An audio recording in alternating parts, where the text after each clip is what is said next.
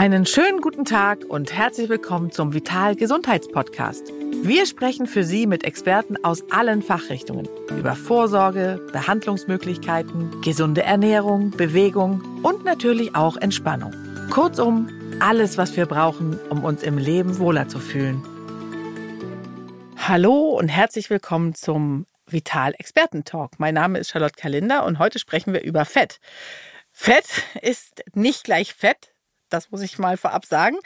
Äh, es gibt eine Fettart, die nennt sich Viszeralfett, ja? Und dahinter steckt das innere Bauchfett, das auf den ersten Blick nicht zu erkennen ist und deutlich ungesünder ist als das Fett an Hüften, Beinen, Po oder auch außen am Bauch, ja? Und warum es so gefährlich ist und wie wir es wieder loswerden können vielleicht, besprechen wir mit der Fachärztin für Allgemein- und Innere Medizin und Teil des Ernährungsdocs-Teams Dr. Silja Schäfer im heutigen Vital Experten Talk. Herzlich willkommen. Vielen Dank für die Einladung. Freue mich. ja, Viszeralfett, das habe ich das Gefühl, haben immer mehr Menschen mal gehört. Mhm. Aber vielleicht kannst du ja erstmal vielleicht einleitend was zu den verschiedenen Fettarten sagen, wie, wie man sich das so vorstellen muss als Laie. Ähm, gut, also so viele Fettarten gibt's gar nicht wie beim Essen. Beim Essen sprechen wir von verschiedensten Fettsäuren. Im Körper selber sind es eigentlich nur zwei wichtige Grundtypen. Das ist einmal das braune Fett, das wäre eher so das positive Fett. Und das haben wir besonders so nach Geburt. Wenn wir so ganz klein sind, ist das das Fett, was eher positiv ist, was auch Wärme erzeugt. Und leider ist es so, dass mit zunehmendem Alter oder mit zunehmender Weisheit, sage ich immer, dieses Fett eben aufgebraucht wird und ähm, das immer weniger wird. Und als Erwachsene haben wir leider von diesem positiven Fett immer äh, weniger und ähm, könnten das aber natürlich auch äh, positiv forcieren, indem wir sowas wie Eis baden, dann wird das braune Fett mehr. Aber ansonsten hat es im Erwachsenenalter eigentlich kaum noch Relevanz. Andersrum ist eben dieses weiße Fett, was viele kennen. Ähm, und dieses weiße Fett ist eigentlich so ein Speicherfett. Von Haus aus eigentlich auch nichts Negatives denn ein bisschen Fett brauchen wir ähm, zur Hormonbildung, damit wir überhaupt laufen können, damit wir überhaupt sitzen können als, als kleine Fettpolster. Aber dieses Fett macht uns immer mehr und zunehmend ähm, zu schaffen, eben gesundheitlich. Und ähm, dahingehend unterscheiden wir dann wieder ähm, zwischen Fett, was unter der, unter der Haut ist, das subkutane Fett. Das stört uns weniger. Aber dann gibt es leider, ähm, kommt immer mehr in den Fokus dieses böse Bauchfett, eben auch viszerales Fett genannt. Okay. Und wenn wir jetzt evolutionsbedingt mal schauen, hatte ja, war ja Fett durchaus auch sinnvoll. Ähm, das hat sich ja aber gewandelt, ne? Ja, also es war primär ein Energiespeicher und mhm. ist immer noch ein toller Energiespeicher. Nur ist es so, dass wir heutzutage gar nicht mehr so viel Energie brauchen. Ähm, auch wenn das immer wieder als Beispiel angeführt wird, eben die Jäger und Sammler von damals, die brauchten viel Energie und haben alles dann gleich gebunkert, was nur ging. Und heutzutage müssen wir ja unser Essen nicht mehr jagen, Gott sei Dank. Und ähm, dementsprechend brauchen wir gar nicht mehr so viel ähm, Fettreserven, ähm, wie es eben in uns angelegt angelegt ist. Und das ist eben das Problem heutzutage. Aber es scheint ja schon so zu sein, dass das auch alles so ein bisschen außer Rand und Band ist. Oder der Körper hat sich noch nicht so richtig an die neuen Bedingungen angepasst. Es dauert ja auch lange, wenn man äh, die Evolution da wieder hinzuzieht. Ähm, also das, das heißt, äh, viele Menschen kommen ja überhaupt nicht zurecht. Äh, ne? Zu viel Fett, häufig, zu viel äh, der Ernährung, die keinen Sinn macht, wenn man jetzt über das Fett nachdenkt. Ähm, ist das so, dass das, dass es so ein bisschen gerade außer Kontrolle ist? Also von der ernährungsmedizinischen Seite sehen wir da schon immer ein größeres Problem auf uns zukommen, eher so Richtung Pandemie auch, so wie wir es von Covid kennen. Ähm, ja, es ist ein Riesenproblem. Also nichtsdestotrotz wollen wir Fett an sich nicht verteufeln. Wie gesagt, ist ein guter Energielieferant und wir brauchen es für den täglichen, ähm, fürs tägliche Leben. Also als, als bestes Beispiel natürlich Frauen, ähm, die dürfen nicht zu wenig Fett haben, gerade im gebärfähigen Alter.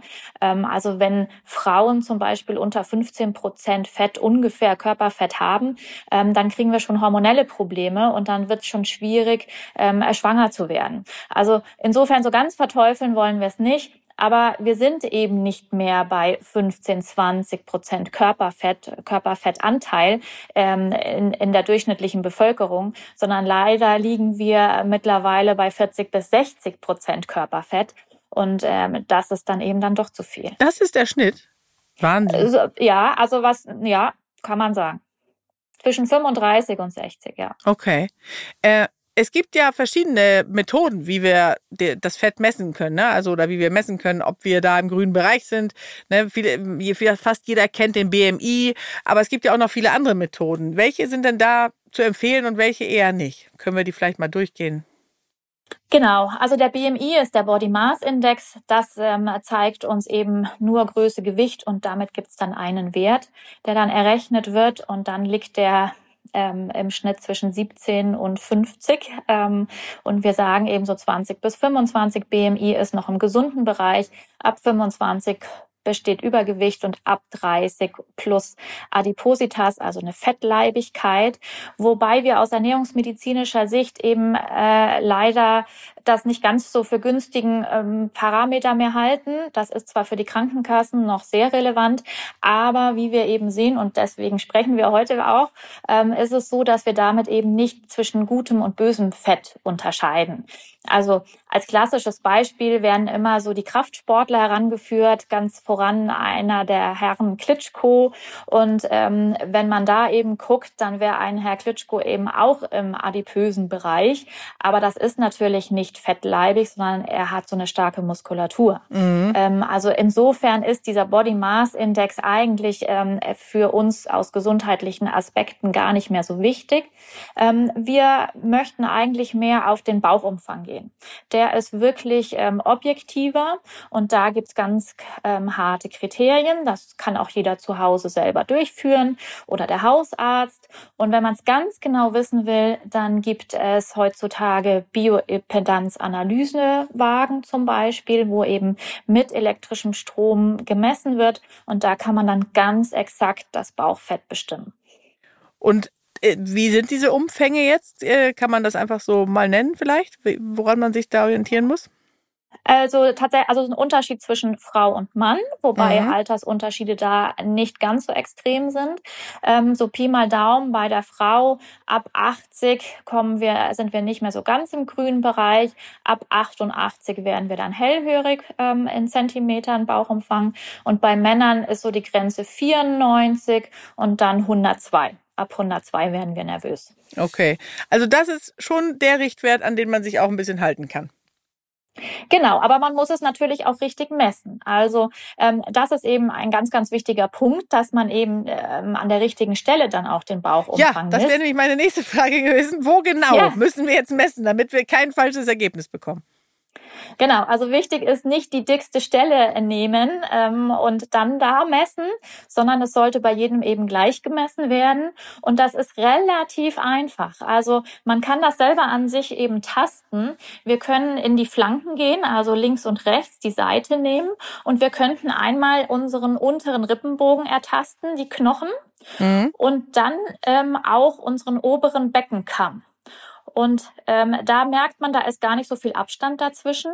Und wenn man dann genau die Mitte dieser Strecke nimmt, auf der einen Seite und das gleiche auf der anderen Seite macht, dann hat man die beiden Punkte und die werden dann direkt verbunden. Also mit einem Maßband vorne rum, hinten rum und dann habe ich den ähm, richtigen Bauchumfang. Das ist wahrscheinlich eigentlich ziemlich genau, wo der Bauchnabel langläuft, ne? Wenn ich das jetzt mal so. Bei vielen, bei vielen. Ja. Nicht bei jedem, aber bei vielen, ja. Und ganz wichtig, nicht den Bauch einziehen. Das hätte ich nämlich dann, glaube ich, gemacht, ne? Ja, genau. Also Arme am besten, am besten mit Hilfe einer zweiten Person.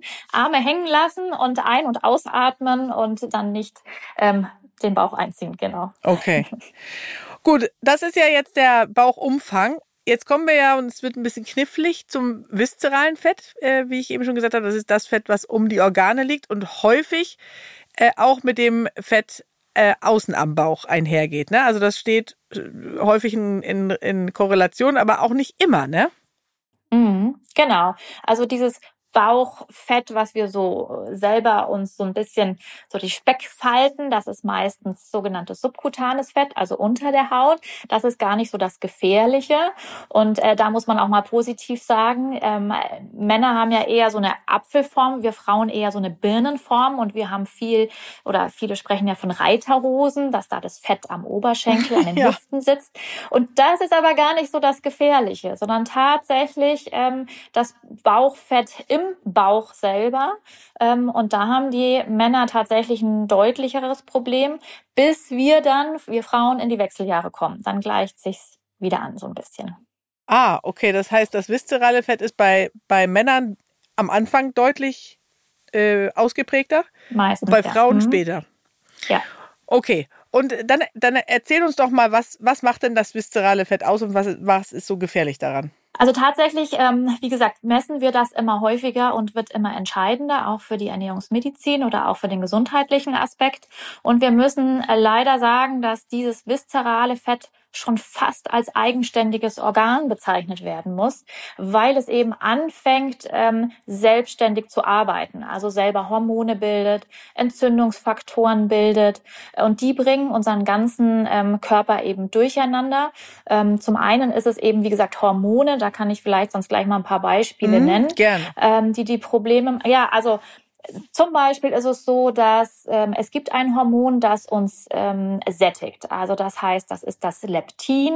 Das ist eigentlich ein positiver Mechanismus, den der Körper hat. Das heißt, wenn ich eben Fettzellen aufbaue, bedeutet das ja eigentlich, ähm, ich habe genug Energie. Und ähm, das ist dann so, dass diese Fettzellen das Leptin produzieren Mhm. und dieses Hormon wird dann über die Blutbahn ins Gehirn gegeben und da gibt es dann eben das Signal, Mensch, ich bin satt. Ich kann aufhören, fertig aus, keine Fettzellen werden mehr aufgebaut. Mhm. Jetzt ist es leider so, dass das Ganze außer Rand und Band gerät. Das heißt, je mehr Fettzellen ich habe, desto mehr von diesem Leptin wird ausgeschüttet. Und dann ist es leider nicht so, dass dann unser Gehirn dann ganz schnell ähm, ein Sättigungssignal bekommt, sondern dass unser Gehirn irgendwann sagt, jetzt kriege ich hier ständig Leptin und ich soll satt sein. Also irgendwas stimmt da nicht. Ich, ich habe jetzt keine Lust mehr drauf zu hören. Ich blockiere das Ganze jetzt. Und es gibt eine sogenannte Leptinresistenz. Das heißt, eben unser Gehirn reagiert nicht mehr auf dieses Sättigungshormon. Und deshalb ist es dann so gemein und so schwierig, dass jemand, der sehr viel Bauchfett hat, sehr viel viszerales Fett, dann immer noch weiter hungrig wird und immer mehr Hunger bekommt. So ein ähnliches äh, Phänomen haben wir beim Typ-2-Diabetes. Auch da ist es ja so, es wird sehr viel Insulin ins Blut abgegeben und irgendwann hören die Zellen auch da auf, drauf zu hören und so entsteht eben Diabetes Typ 2. Und leider ist das eben bei dem viszeralen Fett mit diesem Leptin ein ähnlicher Mechanismus. Und ähm, das ist das Gemeine daran und endet dann manchmal in so einem Teufelskreis. Okay. Gut, das ist. Also das zu den Hormonen, genau. Mhm. Und zusätzlich ist es eben so, dass viele andere Stoffe auch gebildet werden, gerade Entzündungsstoffe. Ähm, der ein oder andere hat vielleicht schon mal Interleukine gehört. Das Interleukin 6 ist ein Entzündungsstoff, Mhm. der eben dann auch ins Blut abgegeben wird, zu viel ins Blut abgegeben wird und dann überall im Körper tatsächlich Entzündungsreaktionen hervorrufen kann. Oder als, als drittes Beispiel vielleicht noch ähm, ein, ein Stoff ist ähm, TNF-Alpha. Ähm, es sind Stoffe eben, die tatsächlich auch Krebs auslösen können. Okay. Also insgesamt lohnt es sich mal drüber nachzudenken, wie viel Bauchfett jeder äh, selbst in sich trägt. Okay. Aber wenn du jetzt äh, sagst, also das äh, finde ich sehr einleuchtend und auch sehr gut äh, dargestellt, aber wenn du jetzt sagst, dass man das zwar häufig in Verbindung bringt, also wer außen viel Fett hat, hat auch innen viel Fett, scheint es ja so zu sein, also ist es dann so im, im, im Umkehrschluss, dass man auf jeden, dass jeder, der außen viel Fett hat, innen auch viel Viszeralfett oder kann das in einzelnen Fällen auch mal nicht so sein? Oder ist es ein sicherer Genau, Indikator? also das, nein, das ist gar kein sicherer Indikator. Also sowohl als auch. Tatsächlich jemand, der außen viel Fett hat, sich sonst aber eigentlich gesund ernährt, ähm, keinen Stress hat, der es könnte sein, dass der kaum Bauchfett in sich trägt. Andersrum aber genauso, dass es eben äh, sogenannte Tofis gibt, äh, Thin Outside und Fat Inside, Ja. so nennen sie sich. Das heißt eben, dass man von außen schlank aussieht, aber durch eine schlechte Ernährung, durch einen schlechten Lebensstil innerlich ganz viel Fett bunkert. Ähm, und das sieht man dann von außen gar nicht. Also ich kann da zum Beispiel eine Studie aus Finnland ähm, kurz erwähnen. Da hat man eben normalgewichtige Menschen gehabt, sowohl Frauen als auch Männer. Und dennoch haben 34, glaube ich, 34 Prozent der Männer und 45 Prozent der Frauen äh, zu viel viszerales Fett gehabt. Wahnsinn. Obwohl sie von außen gut aussahen und normalgewichtig waren. Das ist ja dann also auch trügerisch dann, ne? wenn man denkt, eigentlich man ernährt sich ganz gut und äh, es sieht auch außen ganz gut aus, aber innen eben gar nicht. Genau, also man ernährt sich ganz gut, dann, also wenn man sich wirklich ganz gut ernährt, das heißt, wir sagen ja immer viel Gemüse und wenig Süßigkeiten, ähm, viel auf Zucker achtet, ähm, dann muss das nicht passieren, um Gottes Willen. Mhm. Also äh, im Gegenteil, dann passiert das tendenziell nicht. Aber ich glaube, der ein oder andere, äh, der sich bei viszeralem Fett angesprochen fühlt, der weiß auch, hm, mit der Ernährung könnte es noch ein bisschen besser laufen. könnte noch ein bisschen besser laufen. Schön gesagt. Wie kann ich das denn jetzt rausfinden? Ob ich viszerales Fett habe. Also der Bauchumfang ist schon so ein Indikator für uns, also wenn man sonst nichts zur Hand hat. Aber ähm, die genauesten Analysen sind eben diese BIA-Messwagen, ähm, Bioimpedanzanalysewagen. Die haben einige, also Ernährungsmediziner haben das meistens, auch ähm, Ernährungsberater haben häufig so eine Waage. Ähm, das sind natürlich die allergenauesten. Es gibt aber ja mittlerweile auch im Handel ganz normal zu kaufen für jeden Hausgebrauch auch diese Wagen, die eben Bauchfett anzeigen. Eigentlich das, was man klassisch wollen. als Fettwaage kennt, ne? als Fettwaage kennt, genau. Die sind nicht so ganz genau, aber so einen Anhaltspunkt geben sie sicherlich. Mhm. Okay. Also gerade als Verlaufskontrolle kann man die wunderbar nutzen. Ähm, aber wenn man es ganz genau wissen muss, äh, wissen möchte, dann natürlich über so eine Bioimpedanzanalysewaage oder Messung.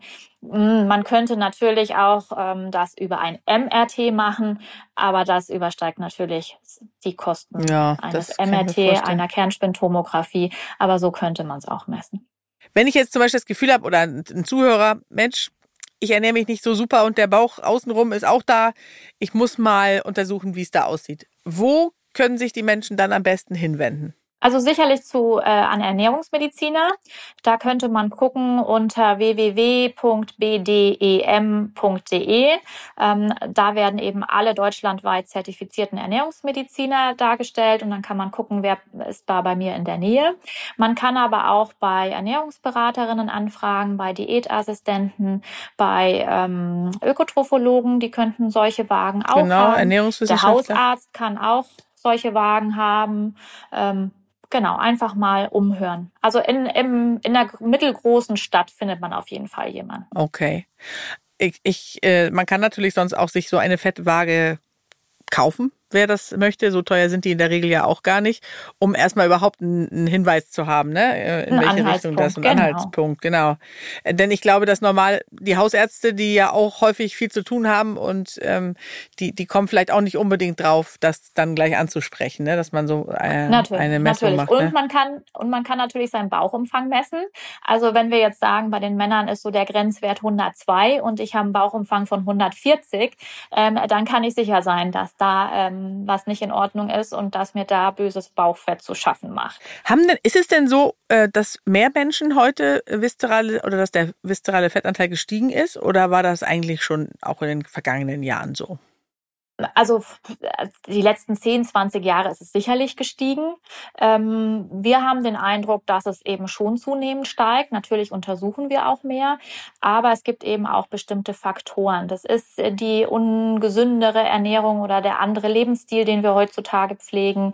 Es ist Stress, der das Ganze äh, mit ähm, dann aggraviert, ja, oder wenn man raucht, also es wenn man nicht richtig schläft. Also es gibt viele Faktoren, die eben Einfluss ähm, ähm, auf dieses viszerale Fett haben und ähm, die das eben schneller aufbauen lassen. Und eben diese ganzen Faktoren, die sehen wir heutzutage deutlich mehr und auch immer mehr in den letzten Jahren auf jeden Fall.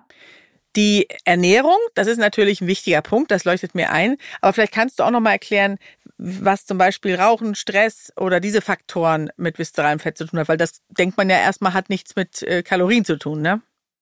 Ja, also am besten erklärt ist es meist am, am Stress. Ähm, es ist so, dass wenn ich besonders viel Stress habe, wird eben auch vom Körper selbst Stresshormon produziert, unser Cortisol. Mhm. Und dieses Cortisol hat leider die Eigenschaft, dass es jegliche Fettverbrennung ähm, eben behindert oder stoppt und damit eben nur in die Fettaufbaurichtung arbeitet. Mhm. Und äh, damit baue ich eben Fett auf, aber kann kein Fett abbauen. Das ist eben in stressigen Situationen leider immer so. Und das mhm. gilt dann auch für Schlafmangel. Habe ich, ähm, schlafe ich zu wenig, schlafe ich nicht gut genug, ähm, dann steigt eben auch dieses Cortisol und da kann ich dann auch leider wieder mein Bauchfett aufbauen. Okay, stimmt. Was haben wir noch von den Faktoren? Also du hast Stress jetzt genannt. Also Rauchen macht eben auch im Stoffwechsel Probleme, dass dann mehr Bauchfett aufgenommen wird, auf jeden Fall. Ah, okay. Das sind so die wichtigsten Faktoren. Die wichtigsten Ursachen. Natürlich Bewegungsmangel. Wir bewegen uns alle immer weniger ähm, oder die meisten zumindest. Mhm. Ähm, und dann bauen wir tatsächlich doch schneller mehr Fett auf, was äh, meistens über die Leber geht. Das heißt, die Leber ist unser zentrales Stoffwechselorgan Nummer eins, die auch als erstes verfettet. Und wenn sie eben ähm, sozusagen Energie einlagert, das kann sie ein bisschen, aber wenn ich das nicht durch Bewegung wieder abbaue, dann wird es eben in den Bauchraum Bauchraum abgegeben und dann wird eben Fett angesammelt. Mhm. Also über zu wenig Bewegung baut sich natürlich auch dieses Fett auf.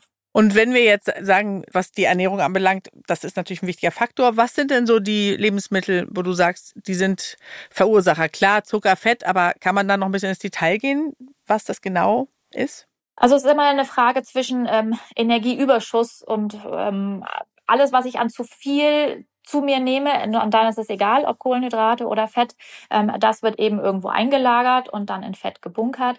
Aber tatsächlich sind es schon meistens die schnellen Kohlenhydrate, die wir heutzutage essen, also sprich die Süßigkeiten, ähm, alles, was so schnell verwertet wird, Weißmehlprodukte, das schnelle Brötchen zwischendurch, ähm, die süßen Teilchen zwischendurch, solche Sachen eher. Mhm. Genau. Also ähm, dann andersrum natürlich die komplexen Kohlenhydrate. Da sprechen wir von, wenn eben Zucker langsamer verstoffwechselt wird durch Vollkornprodukte. Die sind wieder positiver. Positiver, aber wie immer äh, gilt natürlich da, dass man den, den Mix ähm, erhält, ne? Ja, und ganz, ganz wichtig ist natürlich dann, und das ist mit der wichtigste Punkt, dass wir Pausen einhalten ja, ähm, beim Essen, äh, dass es nicht nur darauf ankommt, was wir essen, die Qualität des Essens und die Quantität des Essens natürlich, sondern dass wir eben auch Pausen einhalten, dass der Stoffwechsel immer wieder zur Ruhe kommen kann. Ähm, das heißt, im Idealfall zwei oder drei Mahlzeiten am Tag zu uns nehmen und nicht, wie es eben so üblich ist, immer zwischendurch noch schnell was greifen. Ähm, auch da, gerade wenn das Stresslevel sehr hoch ist, wenn was rumliegt, da mal schnell ein paar Gummibärchen oder da nochmal kurz der Müsli-Riegel oder der, das, der Keks oder so. Und das ist sicherlich das Fatale. Also Pausen einzuhalten von dreieinhalb bis vier Stunden mindestens äh, zwischen den Mahlzeiten, da wäre schon viel gewonnen. Klar, die Pausen sind auch wichtig. Das ist wahrscheinlich eins der, der schlimmsten Dinge sozusagen, äh, weil man ja immer irgendwas zur Verfügung hat ne? und der Appetit dann auch da ist und man deswegen eben auch snackt die ganze Zeit zwischendurch. Genau. Also nicht umsonst werden wir Snacking-Weltmeister heutzutage genannt. Ah, wirklich? In Deutschland. Und ähm, den Begriff ja, kannte also, ich noch gar nicht. was zur Verfügung ist, ja. Und das ist das Problem. Okay, also das Snacken müssen wir weglassen. Lieber wie früher immer nur essen, wenn wirklich eine, äh, eine Mahlzeit ansteht, eine richtige. Genau, und dann auch gerne satt essen. Dann ist es kein Problem. Ja, ähm, aber dieses Fatale ist tatsächlich dieses Zwischendurchessen. Ich esse nur einen kleinen Salat mittags, weil ich ja nicht zunehmen möchte, habe aber nach zwei Stunden wieder Hunger. Dann nehme ich doch den eigentlich äh, gesunden Apfel oder und nur einen Keks dazu. Aber genau das ist schon das Problem. Ja, klar. Es gibt ja verschiedene Krankheiten, die in Verbindung stehen mit diesem viszeralen Fett, äh, weil da ja quasi so Entzündungsparameter enthalten sind, die dann wiederum zu verschiedenen Krankheiten führen. Äh, Wenn es jetzt mhm. bei Adipositas wären es Komorbiditäten, die dann damit einhergehen. Wie hängt das zusammen? Wie entsteht dann daraus die Krankheit? Also durch diese Entzündungsmediatoren werden eben Entzündungsprozesse mittlerweile fast egal an welcher Stelle eben gefördert. Ja, und ähm, da hängen noch andere Sachen mit dazu, also dabei, das ist das Insulin zum Beispiel, denn Typ 2 Diabetes entsteht dadurch auch häufiger. Fette werden nicht nur ähm, abgelagert, sondern auch ins Blut verstärkt abgegeben. Ich bekomme mehr Fettstoffwechselstörung, damit bekomme ich mehr Ablagerung von Fett in den Gefäßen. Mit Entzündungs, mit den Entzündungsfaktoren führt es dann zu Durchblutungsstörungen bis hin eben leider dann zu einem Herzinfarkt oder zu einem Schlaganfall. ähm, da kommen dann eben mehrere Dinge zusammen, die dann fatal enden können. Wie schnell geht denn sowas? Also häufig erleben ja Menschen dann im höheren Alter den Herzinfarkt oder kann sowas mhm. auch mal schnell gehen? Das kann auch leider ganz schnell gehen. Also wir sehen ja leider ähm, immer mehr jüngere Menschen, die einen Herzinfarkt erleiden. Ähm, da spielt auch sicherlich dann auch wieder der Stressfaktor eine Rolle. Aber leider, es, es geht immer mehr in die jüngeren Jahrgänge. Also es ist nicht gesagt, dass wir erst ab 50 plus, ab 60 plus irgendwelche Krankheiten erleiden. Also mittlerweile gibt es ja gar kein Alterslimit mehr. Also gerade auch, ähm, was die ungesunden, dieses Bauchfett an, an Krebsstoffen, an krebserregenden Stoffen produziert. Also wir wundern uns, warum plötzlich schon mit 20, mit äh, Ende, Ende 20, Anfang 30 die Menschen an Darmkrebs erkranken. Ja, also das spielt da alles mit eine Rolle. Gut, es scheint fast so dann, als hätten wir nur eine Lösung und das ist ähm, die Ernährung zu und natürlich die anderen Faktoren, äh, die du eben genannt hast, zu verändern. Was sind so die Hauptdinge, die wir tun können, wenn wir das viszerale Fett wieder loswerden wollen? Also viele wissen es ja, viele wissen ja, viel Gemüse jetzt essen. Jetzt kommt der Moralapostel, ja. ne? ja, weniger das Snacking. Es ist tatsächlich so, ähm, deshalb hat er sicherlich, ist ja gerade auch so ein bisschen der Hype immer noch da vom Intervallfasten, denn da haben wir die Pausen, die wir brauchen und snacken dann eben nicht zwischendurch. Das wäre das Optimale. Aber was wir immer sagen, ähm, natürlich kann ich mit erhobenem Zeigefinger dastehen und sagen, das darf man nicht und das darf man nicht und das nicht. Aber es muss in den Alltag jedes Einzelnen passen. Ja, also wenn Intervallfasten, sprich lange Pausen von 12, von 16 Stunden zwischen den Mahlzeiten, dass jemand gut in den Alltag integrieren kann, dann ist das wunderbar. Und wenn er das einen Tag in der Woche schafft, dann ist das prima. Wenn er sieben Tage die Woche schafft, dann ist das natürlich tipptopp. Ja, mhm. ähm, jegliche Veränderung dahingehend, dass man eben seinen Bauchumfang reduziert, das wäre eben schon sehr hilfreich. Und es geht nicht immer nur allein um die Ernährung. Wie gesagt, viele wissen, viel Gemüse ist gut und weniger Süßigkeiten, weniger Snacks, sondern wir müssen auch viel trinken. Denn wer sich ähm, gut ernährt, und da haben wir immer wieder Beispiele auch im, im Fernsehen mit Patienten, ähm, die sich dann wirklich 1A ernähren und trotzdem verlieren sie das Bauchfett nicht, weil weil sie zu wenig trinken. Das heißt, durch die richtige Ernährung löse ich das Fett im Bauch, aber wenn ich eben da nicht den Stoffwechsel aktiviere durch regelmäßiges Trinken, wie so ein Mühlrad, ja, das Mühlrad am Laufen halte, ähm, dann kommt dieses Fett eben auch nicht raus. Also trinken ist auch schon ein wichtiger Faktor, ähm, den man nicht vernachlässigen sollte. So alle ein, zwei Stunden oder im Idealfall jede Stunde ein großes Glas Wasser wäre da schon ganz großartig. Jetzt hast du ja eben schon gesagt, dass wir alle eigentlich auch wissen, wie wir uns ernähren sollten und trotzdem ist es so schwierig. Ähm, du hast auch bestimmt mhm. so Tricks und Kniffe, wie das geht, auch wenn wir undiszipliniert sind. Also tatsächlich ist es so, ähm, ich finde immer, ohne Plan geht's nicht. Ja, auch wenn es ein blödes Beispiel ist vielleicht, ähm, aber ein Haus baue ich auch nicht ohne Plan und baue einfach mal so dahin. Aber wir sind immer schnell geneigt zu sagen, ach, ab morgen nehme ich mal ab und ab morgen äh, ändere ich meine Ernährung komplett. Mhm. Das kann nicht funktionieren. Also wichtig ist für mich immer, dass jemand ähm, sich einen Zeitpunkt setzt, wo er was ändern möchte und dann erstmal für sich guckt, was möchte ich denn ändern und was kann ich ändern. Mhm. Ja, und wir sagen immer, bitte nicht zu große Ziele stecken. Ähm, natürlich hört sich das immer gut an, wenn ich in der Familie erzähle, ich möchte jetzt 30 Kilo abnehmen oder 40 Kilo abnehmen. Ähm, aber erstmal die ersten zwei, drei, fünf Kilo sind ja schon mal ein großartiger Schritt. Also man sollte sich nicht selbst zu hohe Ziele setzen, sondern lieber viele kleine. Ja, und dann muss es in den Alltag passen. Und dann kann man gucken, was passt zu mir, was kann, was könnte ich gut umsetzen. Erstmal mehr trinken oder doch montags habe ich wenig Stress. Da mache ich mal einen Hafertag. Ähm, ein Hafertag, okay. Ein Hafertag. Viel Ballaststoffe für den Darm natürlich genau. toll. Genau, Hafertage sind gerade in und auch zurecht. Das heißt, wenn ich ab und zu mal einen Hafertag einlege, bedeutet morgens, mittags und abends Haferflocken esse mit einer Handvoll Obst oder Gemüse dazu, sonst nichts und viel trinke, dann habe ich durch diese Ballaststoffe im Hafer und besonders das Beta-Glucan entfettet meine Leber, entfettet indirekt dann eben auch mein Bauch. Ähm, und so habe ich immer einen Erholungstag für mein Bauchfett und so einen Abbautag. Das kann man immer mal wieder einbauen, wenn man sagt, da habe ich wenig Stress, jetzt möchte ich mal was für mich tun. Oder das klassische Heilfasten wäre natürlich das i-Tüpfelchen.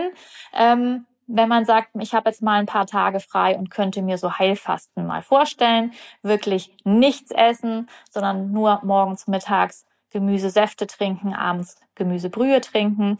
Ähm, also man muss eben gucken, was möchte ich, wo sind meine Ziele ich sollte mir das alles schriftlich darlegen, denn immer nur gesagt und gedacht ähm, bringt meistens nicht so viel. Mhm. Und dann in kleinen Schritten schauen, was kann ich verändern und das erstmal angehen. Ja. Und am besten noch einen Partner suchen oder eine Freundin oder einen jemand in der Familie, der das Ganze mitmacht, denn allein ist es häufig schwieriger. Ja, das ist natürlich so.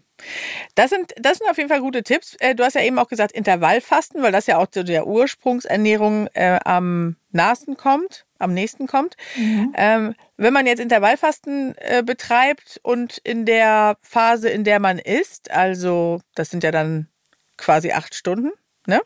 Genau, also es gibt Unterschiede. Kann man unterschiedlich machen, aber unterschiedlich, die klassische Variante, genau, ne? aber klassische Variante ist 16,8 in acht Stunden essen. Dann wären das im Idealfall zwei Mahlzeiten in den acht Stunden. Mhm. Wenn man aber damit startet, könnte man natürlich auch sagen, okay, in den acht Stunden esse ich wie gewohnt meine drei Mahlzeiten, nehme die mittlere, lasse ich immer kleiner werden und nehme sie dann komplett raus dann wäre es super. Okay, das dann auch. Okay, und Süßigkeiten in der Zeit wahrscheinlich auch nicht so gerne. Oder wie ist deine nicht Empfehlung so im Hinblick auf Süßigkeiten? Ne? Da gibt's ja in verschiedenen Ländern, auch äh, in Schweden zum Beispiel, da, ist, da, da essen die Kinder nur Samstags Süßigkeiten. Äh, wie beurteilst du das? Was macht man da am besten generell, nicht nur bei Kindern? Ja, ist immer die Frage, also ähm, wo komme ich her, wie viel Süßigkeiten habe ich vorher gegessen. Natürlich muss uns allen klar sein, theoretisch brauchen wir keine Süßigkeiten. So, der Körper theoretisch braucht das nicht. Mein Kopf oder die Seele braucht es dann schon eher. Und alles, was ich schon verändere oder weniger esse, ist schon ein Gewinn. Und ähm, ich, am besten ist es natürlich schon so, dass ich mir nichts ad hoc verbiete, denn irgendwann will ich es dann erst recht haben. Also generell sagen wir ja schon, so eine Portion Süßigkeiten am Tag, so die eigene Hand, ist dann schon erlaubt. Ja, am besten allerdings zu einer Mahlzeit, dann ist der Stoffwechsel schon aktiv.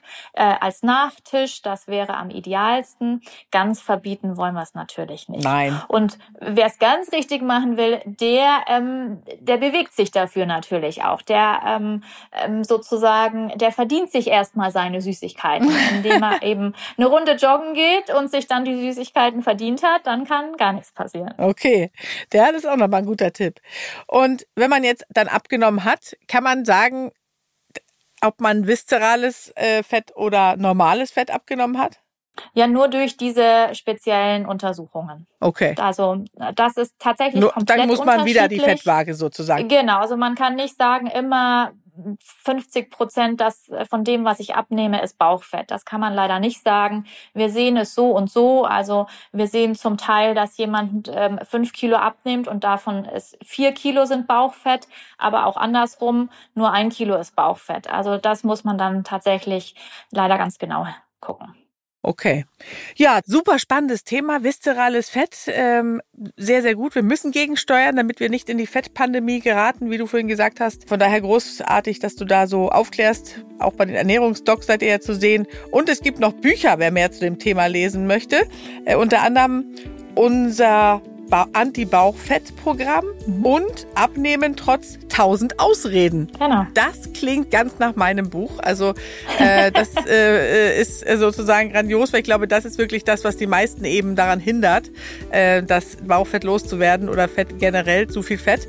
Also vielen Dank für den äh, Besuch und ähm, für die vielen Informationen und ich würde sagen, wir setzen das an anderer äh, Stelle fort, das Gespräch. Und äh, da gibt es ja bestimmt immer wieder neue Erkenntnisse. Ansonsten gibt es natürlich auch unsere Informationen äh, bei Social Media, bei Instagram oder bei vital.de. Online gibt es viele Artikel auch zu diesem Thema.